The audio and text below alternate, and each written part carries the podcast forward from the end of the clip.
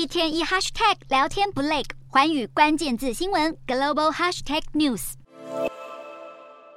肯亚和奈及利亚等国铁道系统连贯非洲撒哈拉以南，为贫困的第三世界国家带来大量经济效益。但仔细一看，不管是列车或车站，都能见到写着简体中文的标志和华人面孔。许多非洲国家建设都是北京在“一带一路”架构下出资建造。不过，这些第三世界国家想继续从中国手中拿到大笔金元，恐怕越来越难。根据上海复旦大学研究报告，中国在非洲撒哈拉以南的年投资额，从二零二一年的一百六十五亿美元。元暴跌到二零二二年的七十五亿美元，降幅高达五十五趴。这是一带一路倡议推出十周年以来，中国对非投资金额的最低点。专家分析，三年疫情是导致一带一路冷却的主因，迫使急需经济援助的非洲国转寻其他金主。中国在非洲势力扩张停滞不前之际，美国国务卿布林肯和法国总统马克宏等西方重量级人物纷纷出访撒哈拉以南国家，宣布大笔金援。G7 成员国领导人去年启动全球基础设施和投资伙伴。办关系计划挹注六千亿美元资金投资中低收入户国家。同一时间，欧盟也推出全新的非洲政策，试图取代中国在非洲保持数十年的庞大影响力。不过，有专家提醒，中国早在启动“一带一路”之前，就大力经营非洲。过去二十年来，对撒哈拉以南国家的投资总额更高达一千五百五十亿美元，让非洲政府与企业更难以摆脱对中国的高度依赖。